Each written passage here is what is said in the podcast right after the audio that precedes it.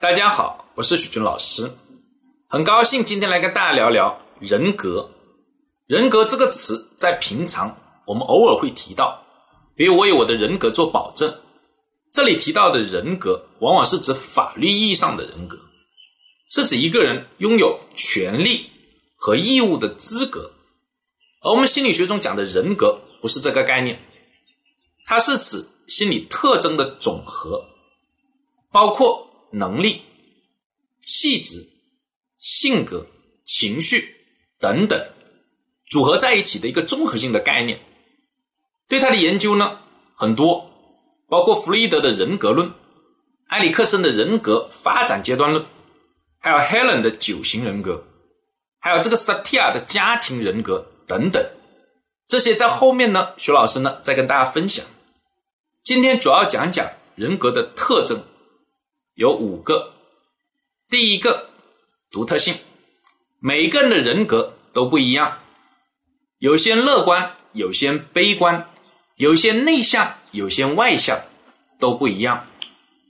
第二个是人格的整体性，前面说了，它是心理特征的总和，是这些东西的一个有机的一个组成。就像一部车子，有很多的零部件，必须是有机的组合在一起，这个车子才能发动的起来，才能运转的开。第三个是人格非常重要的一个特征。叫相对稳定性，无论是内部环境或者是外部环境的变化，人格一般不会有大的一个变化。如果人格出现了大的改动，大概率心理是要出很大的问题的。比如说，一个人原来是很乐观的，突然之间变得很悲观，那大概率心理是出问题了。这也是我们判断一个人是心理正常还是心理异常的重要的一个标志。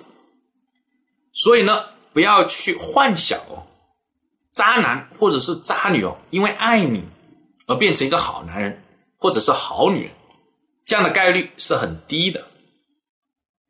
第四个特征是人格的功能性，它对我们的行为有调节的功能，难过了就哭，开心了就笑。如果这种调节功能失效了，心理多半也是要出问题的。比如个人。很开心的告诉你，他爸爸死了，这个就出问题了，因为这个调节的功能没起作用。而第五个特征是自然性和社会性的统一。人格首先受先天性的影响，主要是指遗传还有我们神经系统的一个成熟度。另一方面呢，是人在社会化的发展过程中逐步去形成的，这就是人格是自然性。和社会性的统一，这就是人格的五个特征。关于人格的一些类型和一些一些经典的一些研究，包括徐老师做的一些呢实践和科研，在后面呢再来跟大家分享。